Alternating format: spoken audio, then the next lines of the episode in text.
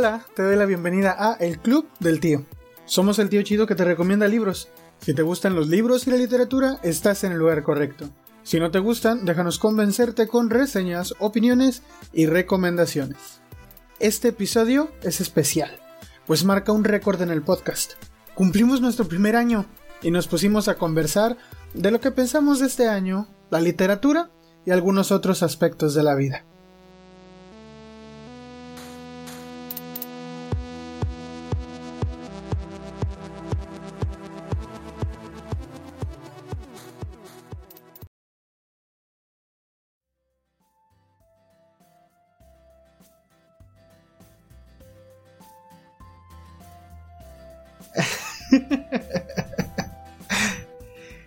Hola, bienvenidos. Te saludo, los saludamos, nos saludamos a donde sea y donde quiera y cuando quiera que nos estén escuchando, aunque preferiblemente eh, ojalá y esto sea el día 12 de agosto del 2021 cuando nos estás escuchando, porque este es un episodio que quizás sea muy corto, pero que estamos queriéndolo hacer porque Resulta que este podcast cumplió un año el día de hoy.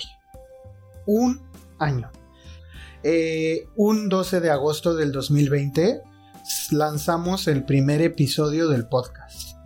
Y pues ya se cumplió un año. Y pues eso es todo. No sé, no sé qué más decir. La verdad es que eh, este podcast me, se ha vuelto algo que me gusta hacer pero también se ha vuelto otra responsabilidad, entonces a veces no me gusta hacerlo. Eh, también hay como que tengo sentimientos encontrados con el podcast, eh, porque no sé, siento que después de un año mi rutina me, me ha impedido dedicarme tanto como yo quisiera a seguir haciéndolo. Y y pues nada, creo que como que este aniversario me va a empezar a dar una crisis existencial de podcaster. Entonces, eh, eh, pues nada, antes de que siga hablando y empiece a querer cancelar el podcast, por favor, hablen ustedes. De hecho, yo ya lo iba a cancelar.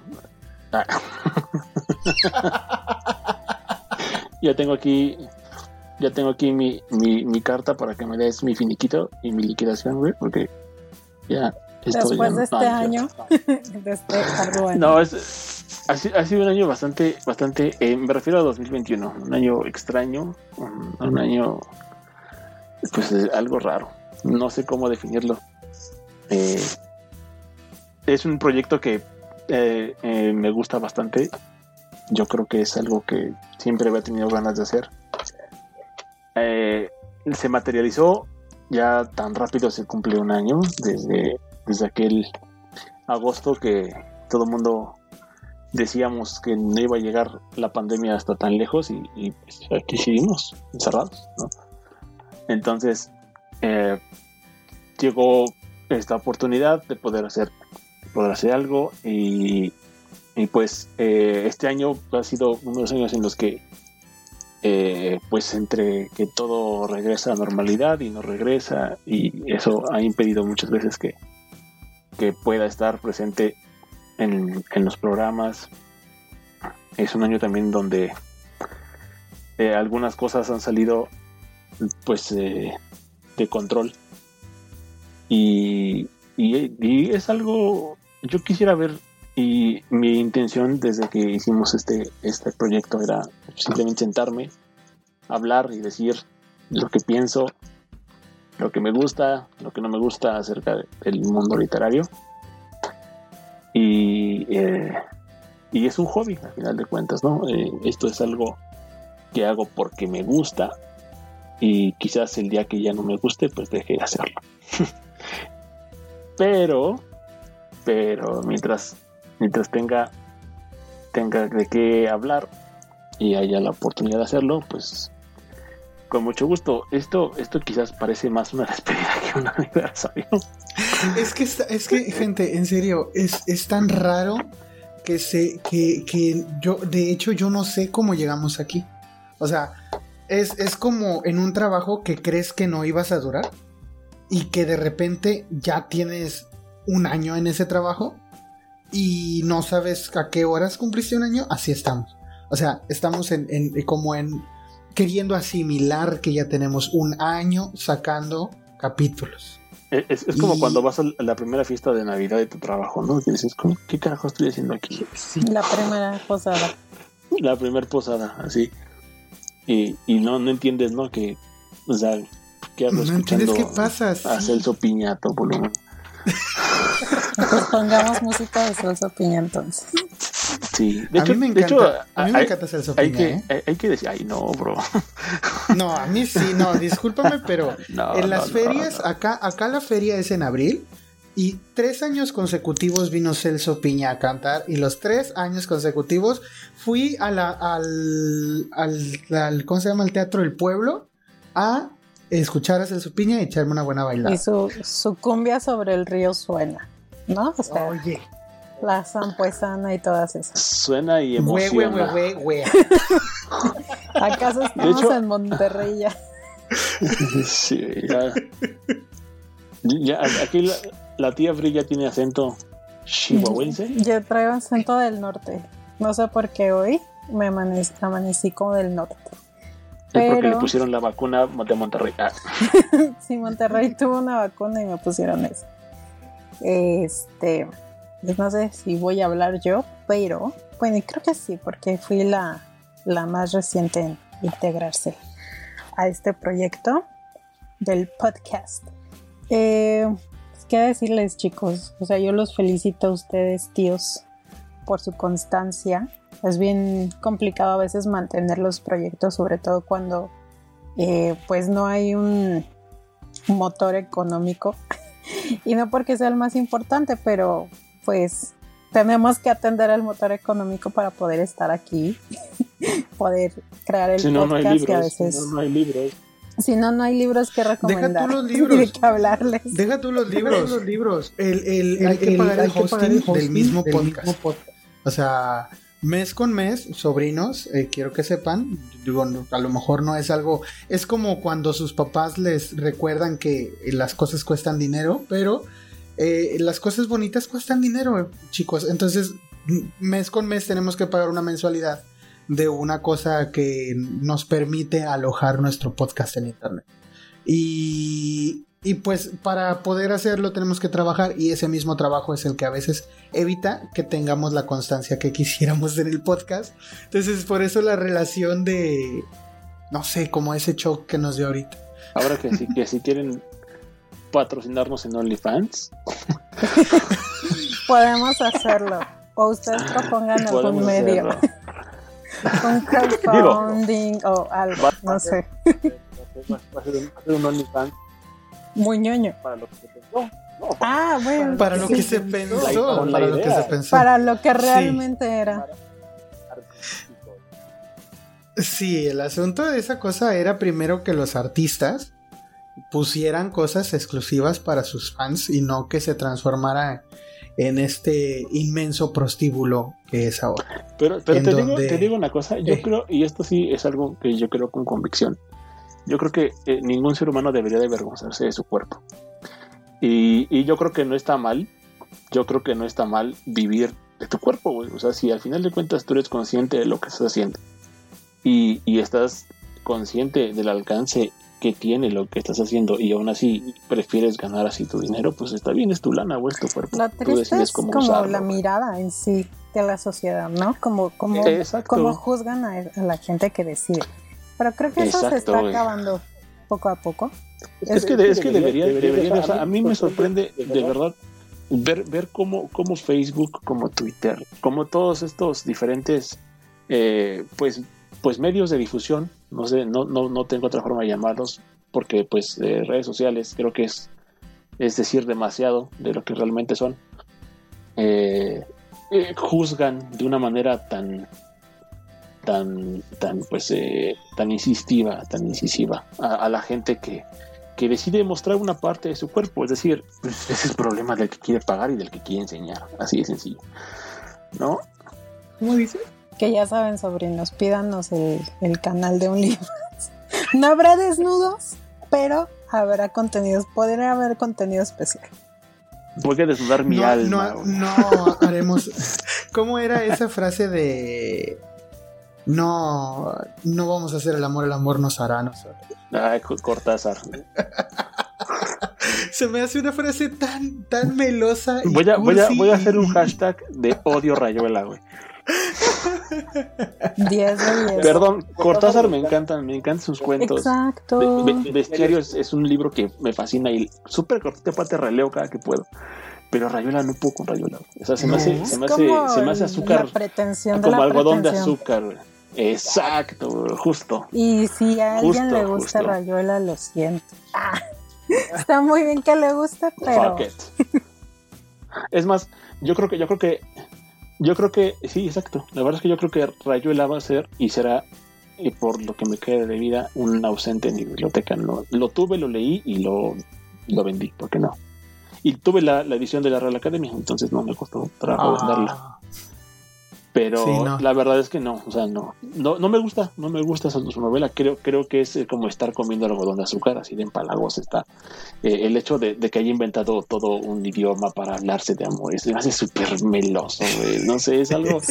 y, fíjate que yo, yo lo, lo exageración. primero, O sea, Exacto. la verdad. yo, lo, yo lo primero que leí de Cortázar fueron sus cuentos y quedé maravillado. O sea, yo, yo estoy enamorado del Cortázar cuentista. O sea, Y, me y- y encanta. también hay que también hay que decir que a, a pesar de que a lo mejor los sobrinos no te conocen este tan tan en persona o tan tú eres una persona que en realidad a veces es muy cursi.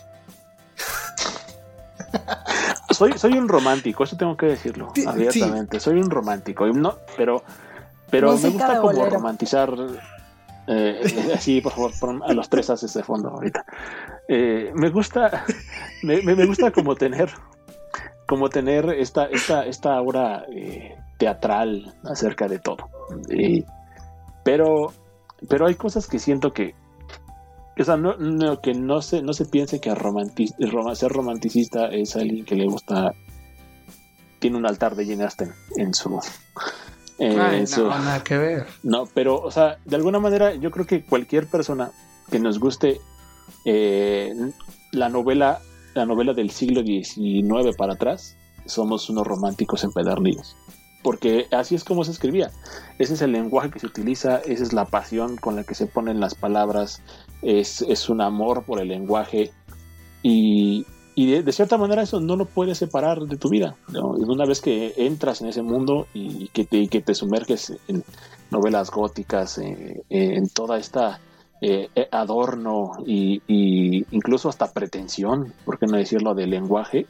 O sea, una vez que lees a Poe, y de hecho hace poquito eh, le- les comentaba sobre una traducción de nórdica que a mí me decepcionó muchísimo de, de Poe, ¿no? Poe, Poe es el lenguaje, o sea, eh, eh, más allá de que es un excelente cuentista y de que las cosas que hace tienen una, una, un algo que contar, hablando específicamente de, de sus, de sus poemas y también sus cuentos, pero más en el tema de, su poesía, el lenguaje es vital, o sea, es vital para que transmita el aura de lo que quiere, ese, ese tema barroco que, que te, que te mete en el carácter, en el, en el, en el, en el personaje, y a final de cuentas, si esto no, no sucede en la traducción, pues se pierde toda esa magia que tiene, que tiene. Entonces, de alguna manera, eh, podría declararme yo un, cursi en el sentido del lenguaje. Sí, me encanta, me encanta eh, romantizar las cosas y ser un, eh, un, un loco del lenguaje, porque no, no, hay, no hay otra forma de, de expresarme mejor. Sí, la neta. Y por eso es que odio todo el tema de las novelas juveniles y la forma en la- y soy soy súper picky en, en la forma en la que la gente habla y, y se expresa en los libros entonces digo esto es algo personal no cada quien sus gustos y, y yo no estoy en contra de nadie a menos de que eh, Estén de que en contra de mí. Sí. y saben qué es lo que me gusta del, del podcast, que a mí me ha permitido escuchar de, de ustedes dos. Digo, obviamente, pues primero de, de ti, brother, pero también este, de la tía Bri ya he aprendido bastante. Eh, y me permite siempre tener la perspectiva de personas que igual y no piensan como yo. Porque, porque no, no pensamos igual en todo. Y eso es este, evidente en algunos, en algunos podcasts que hemos hecho. Es completamente evidente, digo, en el podcast este que hicimos tú y yo, brother, sobre el digital y el libro físico. O sea, y quiero, y quiero que sepan que este tipo de conversaciones las tenemos a menudo sobre otros temas y, no precisamente son temas de literatura. Últimamente hemos. la última este, cosa que nos pusimos a discutir, de la que estoy, estoy contento de haber discutido al respecto, es sobre la comedia. Y, y, la verdad es que me encanta discutir sobre esas cosas con personas que no piensan igual que yo, porque eh, te permite ver otros puntos de vista y revisar el tuyo propio. Y si decides que el tuyo sigues estando eh, satisfecho con tu punto de vista, pues ok, pero si, si descubres que también hay algo que puedes añadirle a tu punto de vista o incluso cambiarlo, pues mejor, ¿no? Y creo que el podcast también en algunos casos ha intentado hacer esto con los sobrinos. Es decir, eh, poner ante ellos también otras perspectivas que a lo mejor eh, ellos no habían visto, o que a lo mejor sí, pero con otros, con otros eh, agregados que nosotros buscamos ponerle, ¿no? Y, pues sí, o sea, la verdad es que eso es algo que yo disfruto bastante del podcast y que me gustaría seguir haciendo un muy buen rato. De hecho, de hecho por ahí me, comentaron que, que sí nos habíamos peleado tú y yo ¿En serio? Sí, por lo que por lo que te puse de, de por lo de la novela esta de chismecito. chismecito. Sí, sí, por ahí me dijeron que ¿Quién te preguntó? No, ¿en serio? ¿Quién te preguntó? Le voy a poner VIP. No puedo decir. le voy a poner VIP, le voy a poner ahí un changuito o algo. Un delfín le pongo. No, no, no. Puedo sí, sí, no, hombre, no, hombre. No, Yo no, conozco, pero quiero nombres, quiero sangre. No, pero sí me, sí me dijeron que si nos habíamos peleado. Pues no, o sea, no. Pero es que es, es, es, que es muy bueno tener, o sea, yo creo que, eh, o sea, yo estoy como muy disconforme cuando la gente se toma tan personal que, mm, que a ti no te guste el libro que ellos aman. O sea, es como, qué bueno que tú lo amas y qué bueno que a ti te es especial, pero no necesariamente lo hace mi libro. Eh, recuerdo una frase de, un bibliotecólogo que decía, eh, para cada usuario un libro. O sea, él entendía que había libros específicos para cada usuario. Entonces no se lo tomen tan personal, ni crean que aquí nos rasgamos las vestiduras. Aparte, yo creo, yo creo que, que yo eh, en algún momento lo, lo puse como respuesta a, un, a, una, a, una, a una señora en el grupo no me acuerdo exactamente por qué fue, pero este se había ofendido eh, mucho, mucho porque yo había puesto que Harry Potter para mí se me hace una porquería, ¿no? Eh, ¿Cuántas veces ha dicho el tío a eso en el podcast? ¿Quién lo sabe? ¿Y sabes, ¿Alguien tiene el número? qué es lo peor? ¿Sabes, sabes qué es lo peor? Que, me he expresado peor, incluso de otro tipo de, de, otro tipo de literatura, de otro tipo de libros pero no he recibido la... la y nadie te dice nada. No, exactamente. Deja, deja del hate, o sea, como, como esta, esta necesidad de probar que Harry Potter tiene algo, algo, algo que ofrecer. Yo no dudo que la gente, que la gente que lo lea y que le gusta le fascina. ¿no? O sea, por eso hay un merchandising enorme alrededor de, esa cosa. Porque hay un montón de gente alrededor del mundo que le gusta, ¿no? Que eh, aguas, no porque le guste a muchísima gente que dice que es bueno. Pero bueno, eh, nunca, nunca he recibido de otro tipo de cosas y que me he expresado incluso peor. De, otro tipo de cosas, eh, tanto, tanta, tanta energía invertida en algo así, ¿no? Eh, lo, que, lo que yo me acuerdo que le, que le respondí es, es decir, es que se me hace lamentable que tú, como persona, pongas lo que vale tu opinión y lo que vale tu propio existir a través de un objeto, o sea, que te valides con un objeto si ese objeto no le, no le parece bien a otra persona, entonces es como invalidarte a ti mismo y eso se me hace muy peligroso. Porque si bien eh, somos un reflejo de las cosas que nos gustan, y, y, dentro de todo lo que tenemos, nuestras, eh, nuestra biblioteca, en el caso de quien la tenga, nuestra música, todo es, es parte representativa de nosotros, pero no somos nosotros. Eh, yo soy una cosa aparte de eso. Me gusta porque tiene afinidad conmigo, con lo que soy yo, pero el hecho de que alguien eh, no tilde a Lovecraft de un loco eh, nini que no sabía escribir y que lo único que hacía era estar de huevón en su casa, pues está bien, ¿no? Yo ni soy huevón, ni soy nini, y, y, considero que Lovecraft escribe de poca madre.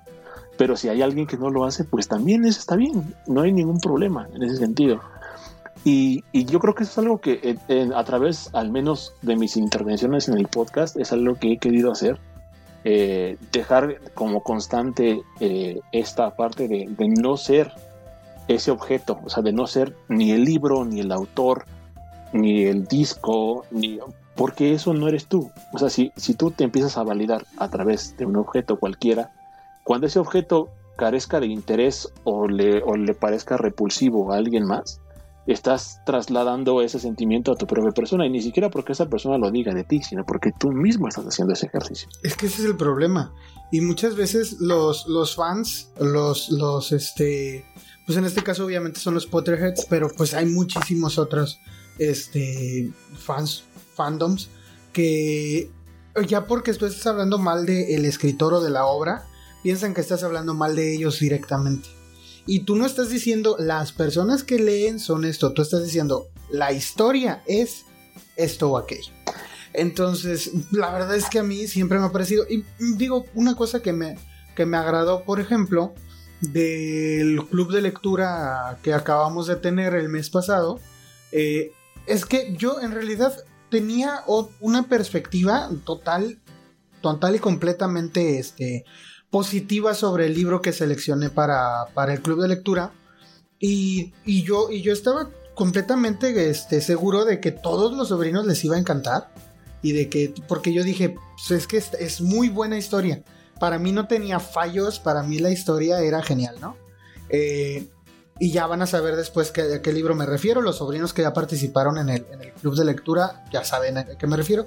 Y resultó que la verdad es que me pusieron eh, sobre la mesa varios fallos que tiene la historia y, me tuvieron que hacer verlo y pues, tengo que aceptarlo. O sea, no, no quiere decir que me voy a aferrar en eso y que, y que me voy a quedar con que no, no, no, no, la historia es maravillosa y es lo mejor del mundo. No, no lo era.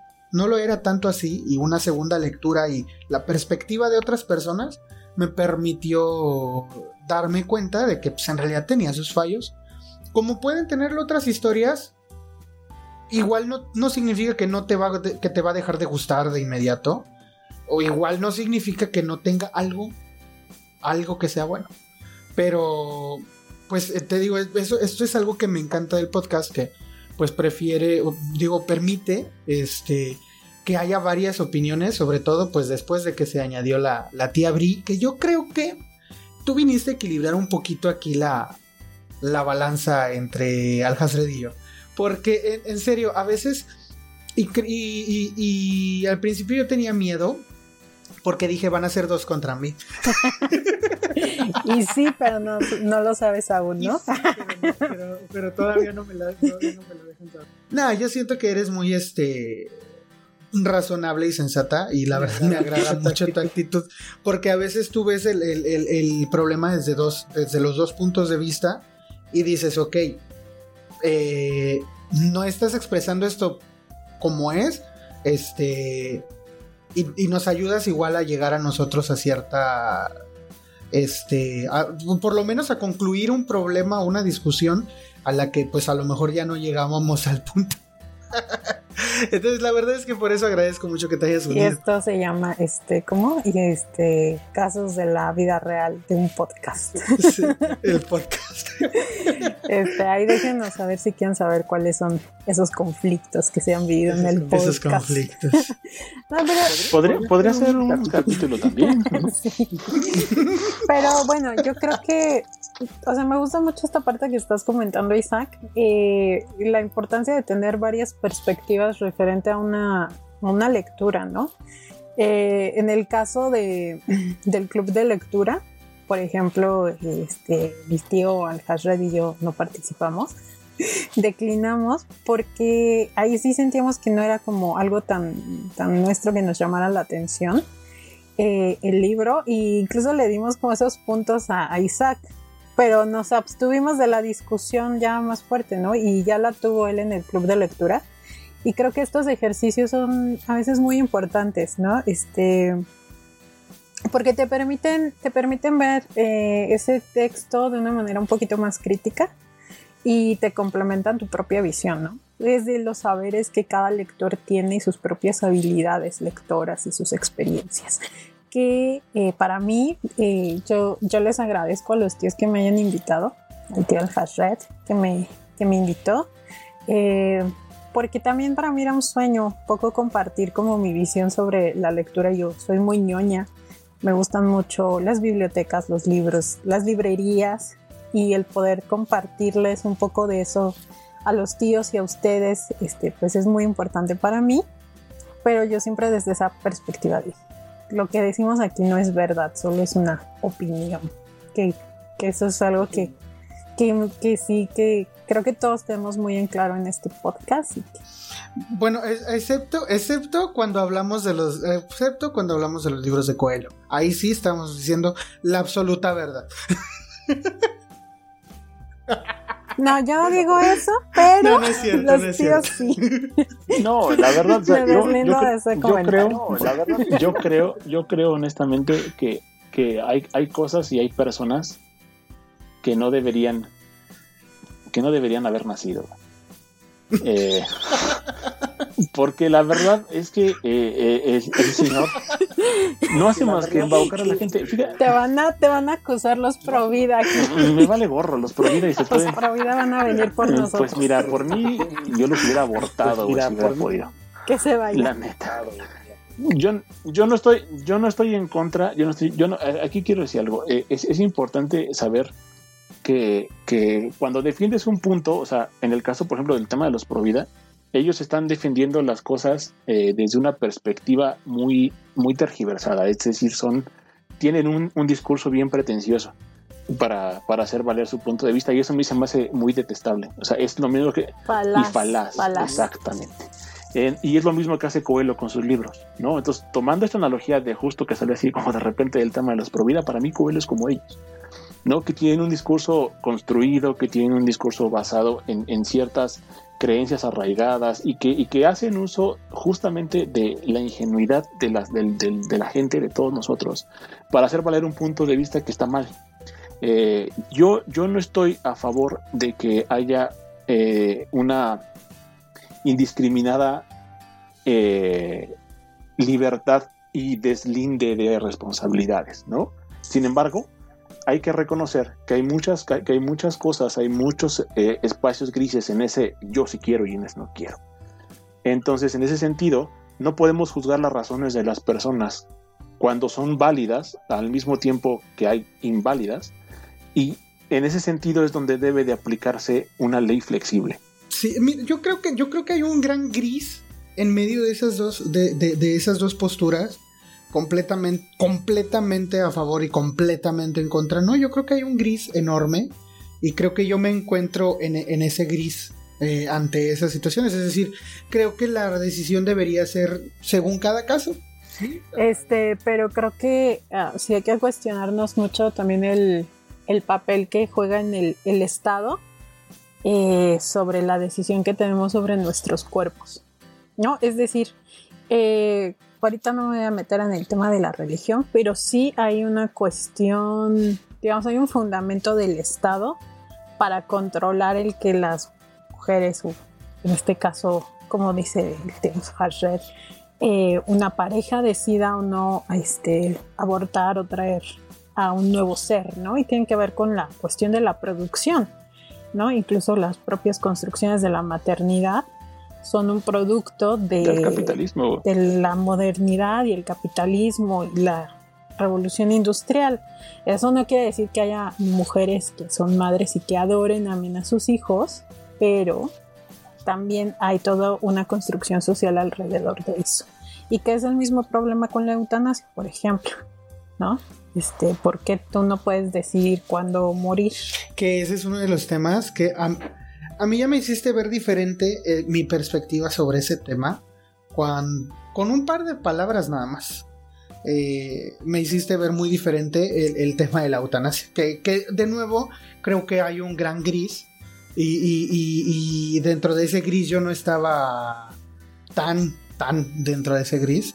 Este. Yo creo que todo esto converge en un punto. Somos, somos tan egoístas que no podemos eh, en ningún momento salirnos de esa burbuja y, decir, o sea, a pesar de que, de que, estamos en una época donde se pregona a los cuatro vientos eh, el ser em, empático y el, tener cuidado con lo que se dice, el tratar de no ofender a las personas. Es, la época en la que menos empatía hay, la verdad. Pues, o sea, en realidad, en realidad creo que es lo mismo. Desde mi punto de vista, yo no creo que hemos cambiado en absolutamente nada ese, es mi punto de vista. O sea, yo creo que nada más se ha, evolucionado y, se ha modificado el medio y, el objetivo. Pero la censura está ahí, siempre ha estado, nunca se ha ido en, ningún, en ningún momento. Y yo creo que no hay empatía por, por pues por nada, ni, por nadie. y, ver eso, eso es desde un punto de vista a lo mejor muy eh, eh, como eh, macro pues sí, macro, o sea, es algo muy grande, ¿no? Pero si nos vamos a, las cosas pequeñas, o sea, yo me pongo a pensar, eh, una de las personas que yo más, más quise en mi vida murió de cáncer y su agonía fue algo bien desastroso, o sea, es algo bien, bien feo. Eh, eh, acabas, acabas casi, casi odiando a la enfermedad por el simple hecho de existir, ¿no? Aunque es, es algo que sucede y ya, ¿no? Eh, pero pero lo, más, lo más triste es que eh, hay, hay, momentos en los que eh, las propias personas que lo están padeciendo de verdad, de verdad prefieren estar muertas. es, o sea, es, es, es, como esta, es como esta analogía que yo, yo a partir de ese momento siempre hago. O sea, entonces quiere decir que si yo te prendo fuego, tienes que esperar a que te quemes para que el asesinato se consume, pero tú no puedes tomar la decisión de te quitarte tu vida antes porque eso está mal. Y entonces yo ya no soy el asesino. Es una tontería, es una estupidez, porque todos, todos deberíamos tener, yo creo que incluso en, un, peldaño arriba del tema del aborto, eh, esta sí es tu vida, o sea, sí eres tú contra ti mismo. Y el hecho de que te nieguen esa, eh, esa decisión tan importante y que además no es, no es fácil. Yo, yo no creo que ningún suicida eh, en el mundo de aquellas personas que desafortunadamente han cometido ese acto no tienen razones válidas para hacerlo. Y, yo creo que en ese sentido hay todavía un punto más eh, eh, que agregarle cuando las personas están sufriendo, ¿no? Hay enfermedades terribles, enfermedades terribles que afectan de manera psicológica, física a las personas que, ese precisamente y que destruyen familias también incluso, ¿no? O sea, ese precisamente es el aspecto que a mí me hizo pensar la tía Bri cuando platicábamos del tema, porque me dice, es que tú estás pensando solamente en enfermedades físicas, en enfermedades que puedes ver, que tú puedes ver un síntoma y que tú entiendes que le duele algo físicamente, la mano, una pierna, algo tiene mal en, dentro este, en sus órganos internos. Este, pero, pero yo no estaba pensando en, en su cerebro y su, su psique, que, qué tan dañado podría estar. Y la verdad es que ahora mi mente está abierta a otras, a otras posibilidades incluso. ¿Ha leído alguna novela que hable específicamente sobre la eutanasia? Eh, recuerdo, hay una novela que es este, un poco policíaca que se llama Nada es Eterno eh, que es, del autor Sidney Sheldon. Ah, la leí hace años, o sea, cuando estaba adolescente. Eh, y todo gira justo en, un... son unas doctoras, son doctoras y una de ellas este, practica la eutanasia, como, o sea, pero se asiste a un ah, paciente para que fallezca, pero ilegalmente. Y entonces, pues ahí se urde todo como alrededor de ese hecho, pues, eh, eh, pues la novela, ¿no? Ajá. Eh, también he leído, ahorita no, la verdad no tengo los nombres aquí en, a la mano, pero sí que he leído también textos ya más este, de corte psicológico, digamos, y ético o filosófico al respecto de ese tema. Pero ahorita les debo el tema. Espérenme Yo, yo, yo tengo un buen rato diciéndole al tío Alhazred que quiero hablar de un libro que precisamente habla sobre la eutanasia, que se llama La luz difícil. El libro lo leí hace años. Ese libro lo leí hace que unos 5 años. Pero todavía me acuerdo, aparte de que es una novela que tiene como 100 páginas nada más. Es narrativa, pero aparte tiene un lenguaje muy, muy sencillo, pero mm, dentro de su sencillez, eh, vaya, tiene una manera muy eh, como poética de expresarse el escritor. No recuerdo cómo se llama el escritor, pero recuerdo que la novela se llama La Luz Difícil y es precisamente un, un señor ya anciano hablando de cuando él era más joven. Uno de sus hijos este, sufrió un accidente justo antes de llegar a casa, lo atropellaron y quedó cuadraplégico y solo podía mover su cabeza y creo que un brazo, algo así. Entonces toda la novela es este viejito, ya es este hombre mayor, eh, hablando de cómo fue para él y para su familia, incluyendo a otros hijos de él, el que su hijo decidiera practicarse la eutanasia y, por qué y cómo llegó él a entender que la decisión de su hijo, la, una la tenía que respetar y otra es, era, era una buena decisión para su hijo y eso lo tenía que entender él, o sea, logró entender eso. Eh, y, la verdad esa novela me, sí, me, sí, me, sí me caló un poco, es, es este es de lo primero que leí al respecto del tema y a mí como que primero me escandalizó un poco porque yo no sabía de qué iba. Pero yo se les recomiendo que la lean. Igual yo me voy a buscar la novela que dices ahorita. Pero ese de la, luz difícil, así se llama. Este, les digo, no, denle dos horas. Tiene como 100 páginas. Eh, pero la verdad es, es, una novela muy, muy bonita. Y, y sí les deja, sí te deja como, como pensando, ¿no? En esto. Y tiene mucho rato que yo le comentaba al tío Scarrett, pero incluso creo que ya en papel está complicado conseguirla. No la he vuelto a ver en, venta ni siquiera online. Entonces eh, quizá la busco por ahí en, este, en otros medios para ver si la encuentro. Igual este a mí me recordó mucho una película que protagoniza Javier Bardem, que se llama Mar Adentro. Y es justo de un hombre que siendo, estando en su juventud, eh, tiene un accidente en el mar y queda también cuadraplégico. Entonces eh, se trata como toda la cuestión de que él quiere ya morir, pero no le, o sea, incluso pide legalmente que le practiquen la eutanasia y la niegan. Entonces, eh, como aparte él es incapaz, porque pensamos que pues una persona que se suicida, pero que no tiene este problema, pues lo puede hacer por su propia cuenta, ¿no? Pero él no tiene no tiene eh, los medios. Entonces, entonces lo que lo que él hace es este pedirle a distintas personas que cometan como una parte del, como del suicidio. Es decir, que una prepare la jeringa con lo que, que le van a inyectar, que otro se lo ponga, o sea, para que como que no los culpen como tal de asesinato, ¿no? Que no caiga sobre una persona la responsabilidad. Pues esa película está muy intensa y, y sí, nos, nos pone en debate como esta cuestión eh, de hasta dónde pues alguien tiene el derecho de decidir si quiere seguir viviendo esa vida. Sí, claro. ¿no? Porque nosotros podemos decir, pues es que hay cosas por las que se puede seguir viviendo, pero si esa persona no lo ve, no lo siente, ya no está este, disfrutando de esa vida que tenga, pues... De hecho, yo quisiera no he leído el libro, lo quiero conseguir desde hace ya ratondo atrás de él. Se llama Jimmy Thomas Fusil. Eh, el autor me creo que se llama Trumbo.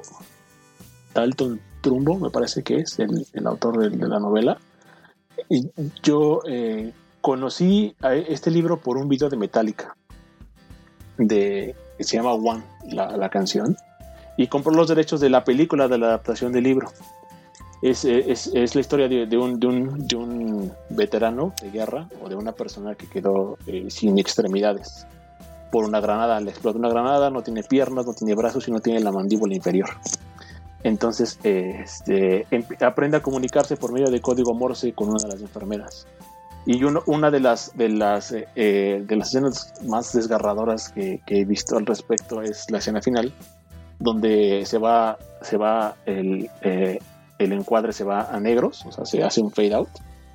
Y, está pidiendo ayuda con un SOS porque quiere que lo maten, ¿no? Él, está pidiendo que lo maten porque ya no puede más, o sea, ya no puede, ya no puede más con su vida, no tiene, él no puede, como dicen, es una persona que no tiene los medios para suicidarse, no puede ser un suicida, pero su vida es un infierno. Entonces, eh, es ahí donde, donde tenemos que preguntarnos si, si nosotros estamos siendo de verdad esa sociedad que pretendemos mostrar que somos, tolerante y, y, y, pues eh, de alguna manera inclusiva. La verdad es que no lo somos, o sea, y en ese sentido yo creo que es, es bien, es, es, un área gris muy complicada. Es un área gris muy, eh, es decir, tomar la decisión de dejar morir a alguien seguro va a ser difícil.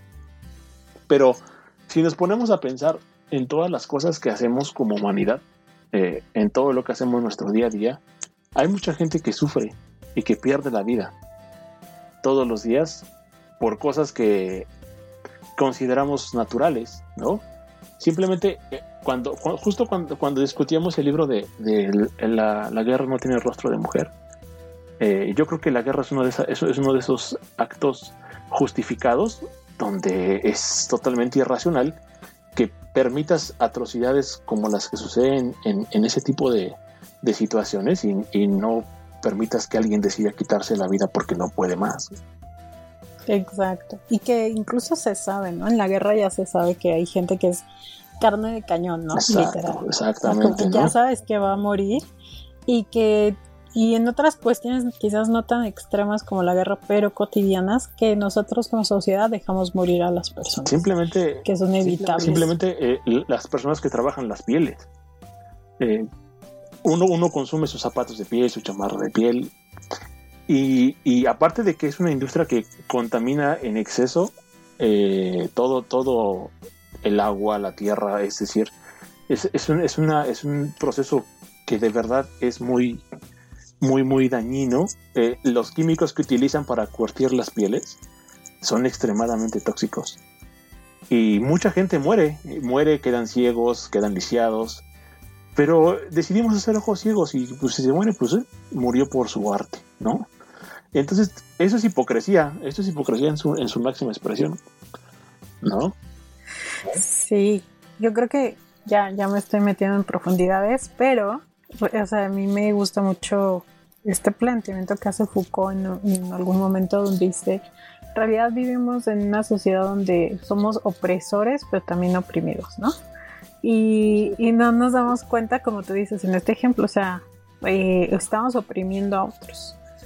Y, y, también cuando no dejamos de repente o, no luchamos porque estas personas tengan el derecho a decidir, estamos siendo opresores. Exacto. De esas personas. Yo creo que ese, es el gran problema. Que, que, que para cambiar toda la mentalidad desde el punto de vista machista, desde el punto de vista eh, opresor desde el punto de vista de desigualdad, tendríamos que meternos en materia de las comodidades de las personas. Y nadie quiere perder sus comodidades, nadie quiere perder sus privilegios. O sea, eh, yo de verdad me da mucho, personalmente es algo que, que, yo no hago. A veces esto eh, puede, puede tildarse como si lo hiciera porque soy mamón probablemente lo sea, no lo sé. Pero honestamente yo, yo no, no, me cabe en la cabeza escuchar a gente con un montón de privilegios hablar acerca de la pobreza, ¿no? Me molesta muchísimo cuando escucho a las personas decir, es que los pobres son pobres porque quieren, es que eh, el, hacer, el hacer las cosas y echarle ganas es el camino para el éxito, ¿no? Yo, yo me, encantaría que esas personas que dicen eso y que tienen el privilegio de levantarse en una cama, de tener un transporte, de tener un buen sueldo, de tener comida en su mesa todos los días, de, poder eh, incluso no vivir la pandemia encerrados en sus casas sin estar exponiéndose a una enfermedad. Eh, me, encantaría que, se pusieran a ver la vida en un día de un campesino o en un obrero, para que vean si le echan o no ganas y después vengan a decir que los pobres son pobres porque quieren. Eso me molesta muchísimo, me, me, molesta mucho. Siempre está este, este comentario que dice, bueno, ok, eh, yo quisiera ver un reality de 30 días en donde ponen a, un, a uno de estas personas que tú comentas con el salario mínimo en un puesto regular de una persona común y corriente en el país a que, a que salga de la pobreza porque él, porque él quiere. ¿Sí me explico? Y, eso, a, ver, y a ver si puede. Eso es hablar superficial, güey. Eh, pero desgraciadamente yo creo que sobre todo en esta, en esta pandemia, eh, se hacen todo mucho esos discursos, ¿no? Y, ojo, o sea, la gente que busca emprender y que tiene sus negocios y todo eso es muy loable, pero también hay como una falsa idea de que, o sea, que todos los emprendedores van a alcanzar las riquezas o que van a lograr éxitos como los que te ponen, ¿no? Está hablando de Steve Jobs. Que todos van a ser Jeff Bezos. Jeff Bezos, cuando... Estadística, perdón que interrumpa, estadísticamente hablando, solamente el 90, eh, del, del 100%, el 90% de los emprendimientos van a fracasar. Así, así de cruel es la situación, ¿no? Pero justo ese es el tema con Paulo Coelho. Pero bueno, perdón, Paulo Coelho. Sí, ¿ven cómo, cómo, se cerró el círculo? Sí. Pero sí, o sea, realmente eh, también entender eh, que esta idea del emprendedurismo se ha, se ha incrementado debido a las faltas de trabajo y cómo está cambiando el sistema capitalista. O sea, de cómo se han ido perdiendo ciertas este, pues privilegios que se ganaron con mucha lucha en el siglo XX y se van recrudeciendo las condiciones laborales, ¿no? Entonces, eh, bueno, pues desgraciadamente pasa eso y que yo vi que en esta pandemia, y lo que me parece más grave y que creo que en el podcast tenemos un, capítulo pendiente al respecto, pero del pensamiento sectario, pero ahora está muy metido también con eh, el emprendedurismo, y con estafas piramidales y cosas súper extrañas que he visto ah, en internet. Cuídense, cuídense sobrinos de eso. Justo, justo, justo ese, ese, es el tema, ese es el tema que tengo con los libros de autoayuda y todos estos libros de Hazte Millonario y etcétera, etcétera, porque hacen algo bien cruel. Eh, te dicen, si esto, si esto que yo te estoy vendiendo, que tú estás pagando, no te funciona es porque tú eres un estúpido porque le dicen a la gente, es que todo depende del, empeño que le pongas, todo depende de ti, güey. Y si esto falla, es porque no le pusiste. Esto, esto, viene, esto, esto es un aprendizaje de muchos años de la gente que se dedica a ese tipo de estafas. Y viene desde la ideología de los cultos, de cómo, de cómo le lavan a la gente la cabeza y te meten ideas en, en, tu, en tu psique sobre, sobre lo que es ser un ganador, sobre lo que es ser un perdedor, de crear enemigos. Y todo esto, por ejemplo, hay un libro fantástico que, que incluso ha hecho eh, eh, que, se, que por esta misma situación se le censura en muchos lugares, y eso es 1984 de George Orwell, donde nos enseñan esta, esta cultura del odio, cómo la pueden aplicar para, para ser justamente sectarios y decir, tienes que pensar así, tienes que hacer así, y si no lo eres, eres un, eres un, eres un marginado, ¿no? A mí en particular, hay una, hay una canción de Radiohead que es mi banda favorita que me encanta y que se llama Nude. Y eh, la, frase final es You're going to hell eh, because of what your dirty mind's thinking. Eh, quiere decir, bueno, se traduce como te vas al infierno por lo que tu mente está pensando, ¿no? esto es como una alegoría justo a eso, ¿no? De piensa diferente, ten una idea distinta, haz algo distinto a lo que la sociedad marca que es y vas a ser un segregado. Y eso es evidentemente lo que, lo que busca este tipo de, gente, mantenerte siempre atrapado en una idea falsa de, que la culpa es tuya, porque tú no sales adelante porque tú no quieres, porque no haces las cosas, porque no te levantas a las 6 de la mañana, cuando no se ponen a pensar que eh, Jeff Bezos se levanta con 700 millones de dólares en sus bolsas todos los días y no tienen y que de personas preocuparse. trabajando por él. y de personal No, o sea, trabajando por él no o sea eh, y, y- y que, y que él exactamente o etcétera. sea, eh, te, te venden esto es, es- esto es una forma de romantizar las cosas de manera negativa no Eh, y esto justamente toda esta literatura basura que hay allá afuera en función de esta idea eso es lo que busca la perpetración del mito de la meritocracia. De eso que tú haces y lo que debes trabajar por ello y eh, eso, es, eso es algo que, que debe de, cambiar y que debe determinarse y que gracias a que existe buena literatura debería de haber un sentido más crítico de todas las personas por eh, calificar estas cosas identificarlas a tiempo. Y igual si tú que me escuchas conoces a alguien que está metiéndose en este tema sácalo porque de verdad va, va a acabar muy mal eh, incluso ya existe, no, ya existe en Estados Unidos una, una rama de la psicología enfocada específicamente a sacar a personas que se han, que se han salido de los cultos. Es es súper complicado que una persona se quite la programación que le han hecho. Y de repente se inventan palabras bien, bien pinches fashion, como este tipo que odio, que se llama Carlos ponerle Muñoz. neuro antes de cada, de cada palabra, como si fuera un este. ¿Cómo se llama? ¿Subfijo? ¿Prefijo? ¿Cómo se dice? ¿Qué prefijo? Eh, po- ponerle neuro a todo. No, o, o esta, sí, no, o, o, o esta, o esta, este, es- es- esto de, de, es que, es que tu ancho de banda de inteligencia.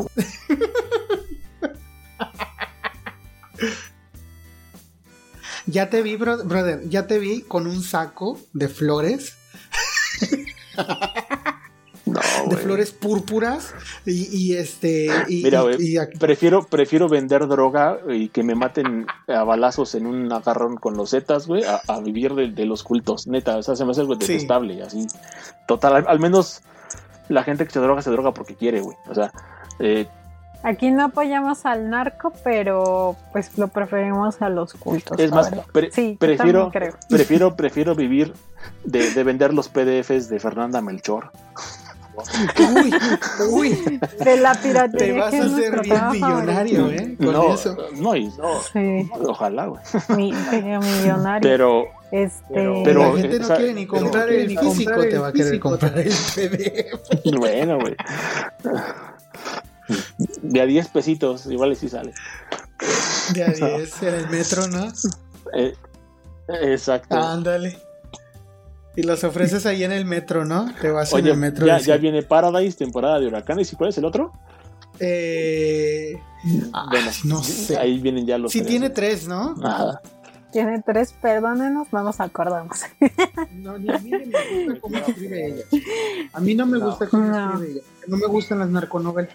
Sí. O sea, como decimos, no es- tengamos la oportunidad, vamos a, vamos a cascar a Ah, sí, claro. De hecho, si ustedes se acuerdan, y, y le hice esta pregunta al, al escritor que tuvimos. Ah, bueno, otra cosa chida del podcast es que por fin, y antes de cumplir un año, tuvimos un escritor invitado.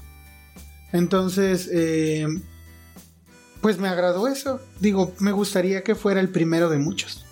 Entonces, el, el- el- el libro, como todo libro, puede. A ver, ¿a puede- quién más invitamos? libro.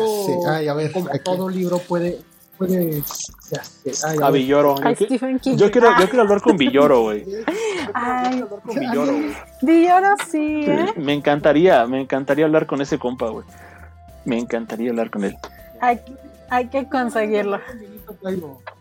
También lo conseguimos. Mm, ese güey es el de cultura, También. tiene que estar en este pedo.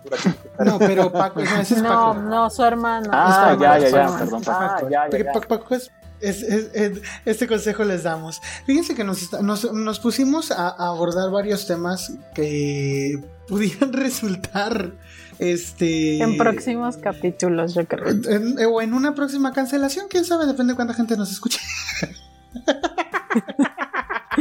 Pues mira, De repente. honestamente, cancelados no, no, no creo que nos, nos, cancelen, porque tampoco el alcance que tenemos es muy cabrón.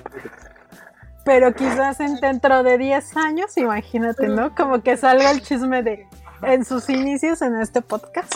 Pero- Ajá, pero ¿sabes- imagínate que ya cuando qué? seamos ya, Por Ya ejemplo, cuando hace, este podcast. hace 10 años Ah, las cancelaciones no eran por estas cosas. Eran por. Entonces yo creo que en 10 Claro. años. Yo creo las- que en 10 años A lo mejor nos cancelan por otra cosa que. por que hablar de. Que ahorita- que Por hablar, por hablar bien del aborto, a lo mejor nos cancelan. Entonces, Ándale, Ándale. no, güey. Esta gente. A lo mejor nos van a querer cancelar por hablar mal de Fernanda Menchor. que ahorita eso es como. que- Exactamente. Oye, no lo dudes, güey. no o sea, De hecho. No lo dudes ni tantito. Podría ser. Ah, por cierto, ser. su otro libro se llama Aquí no es Miami. Aquí no es Miami. Ah, fíjate, o sea. Ah, muy bien.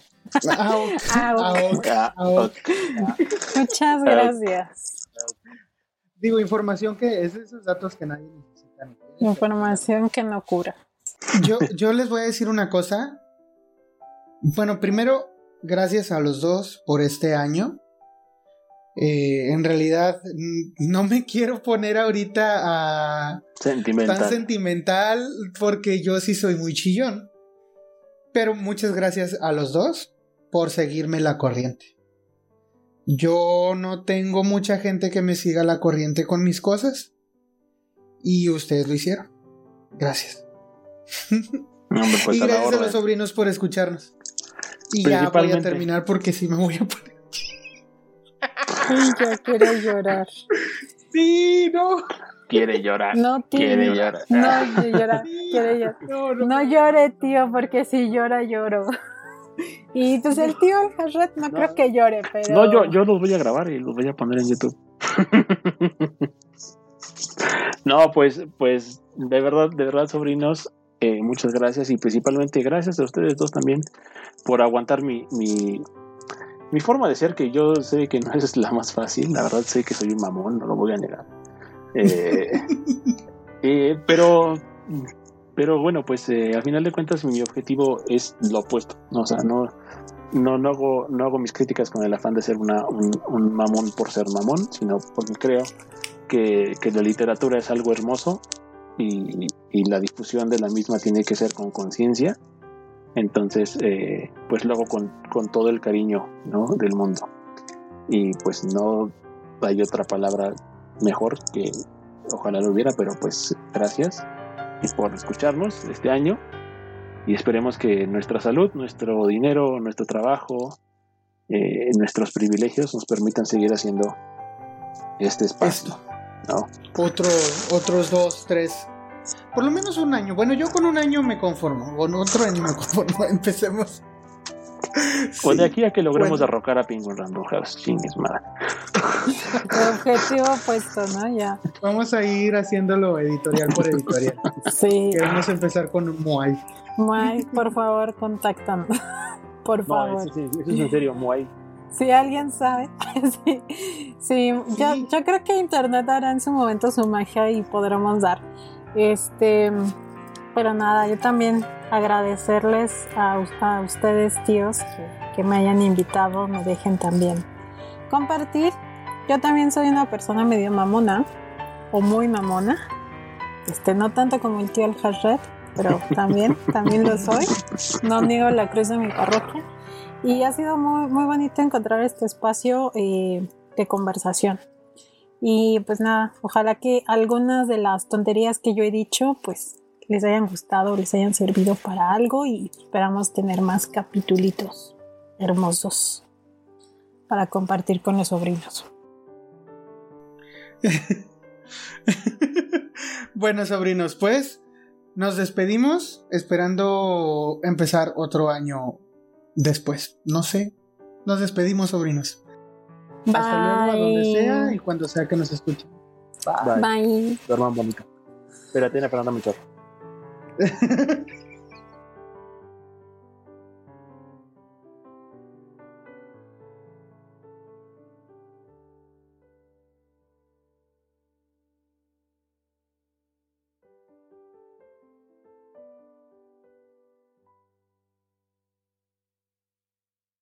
Esperamos que hayas disfrutado de este capítulo. Te recomiendo suscribirte para escuchar todos nuestros episodios futuros. Danos tu opinión por medio de nuestras redes sociales. En todos lados nos encuentras como el Club del Tío. Si nos quieres apoyar, la mejor manera de hacerlo hasta el momento es darle like, suscribirte, dejarnos un comentario y compartir. Gracias por este año.